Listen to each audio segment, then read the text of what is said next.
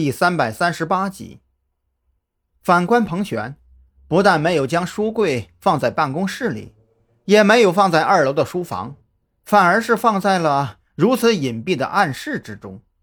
如此对比之下，张扬当即就断定这些书都是彭璇认真拜读过的，绝不是用来充门面的摆设。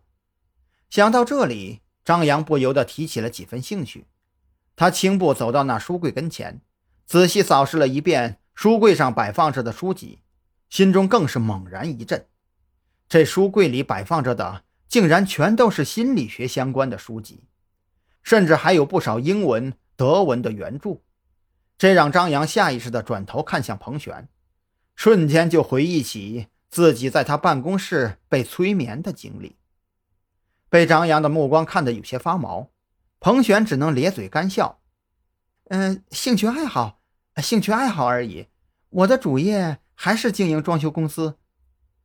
听了这话，张扬心里更是奇怪。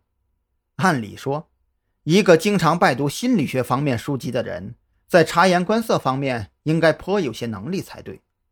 可是彭璇这些年来一直都没有发现陆安的异样，这似乎有些说不通啊。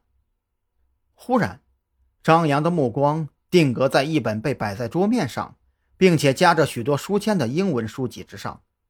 从封面上的英文来看，应该是一本关于心理暗示方面的教材。你怎么会对这种偏门的东西感兴趣啊？张扬的表情越发严肃起来。他总觉得彭璇隐藏着一个秘密，而这个秘密关系重大。彭璇脸上挂着淡然的笑容，悠然走到暗门旁边。抬手按动暗门的开关，将其重新闭合，这才施施然地开口道：“怎么，你这是在怀疑我喽？好像没有法律规定公民不能自学心理学吧？心理暗示的应用范围很广，其中就包括了商业谈判和如何管理公司的职工团队。”面对彭璇的解释，张扬自然不信，反而觉得这个看似合理的解释。背后定然隐藏着有什么不能说的真相。张扬没有继续追问，因为他很清楚，彭璇不愿意说的情况下，就算自己追问下去也是白搭。更何况就目前而言，彭璇并没有涉及到任何犯罪事实，反而属于被陆安牵连的受害者之一，自己没理由揪着这事不放。其实张扬自己都没有发现。自从被赵军连哄带骗的弄进特侦局之后，他的性格在潜移默化之中改变了很多。如果是换做几个月之前，但凡被他觉得有问题的线索，都会一根筋的追查到底。而这也是他留在临海市足足五年之久，却什么都没有查到的原因之一。除了眼前的书柜，这间暗室里也没有什么其他东西值得探究了。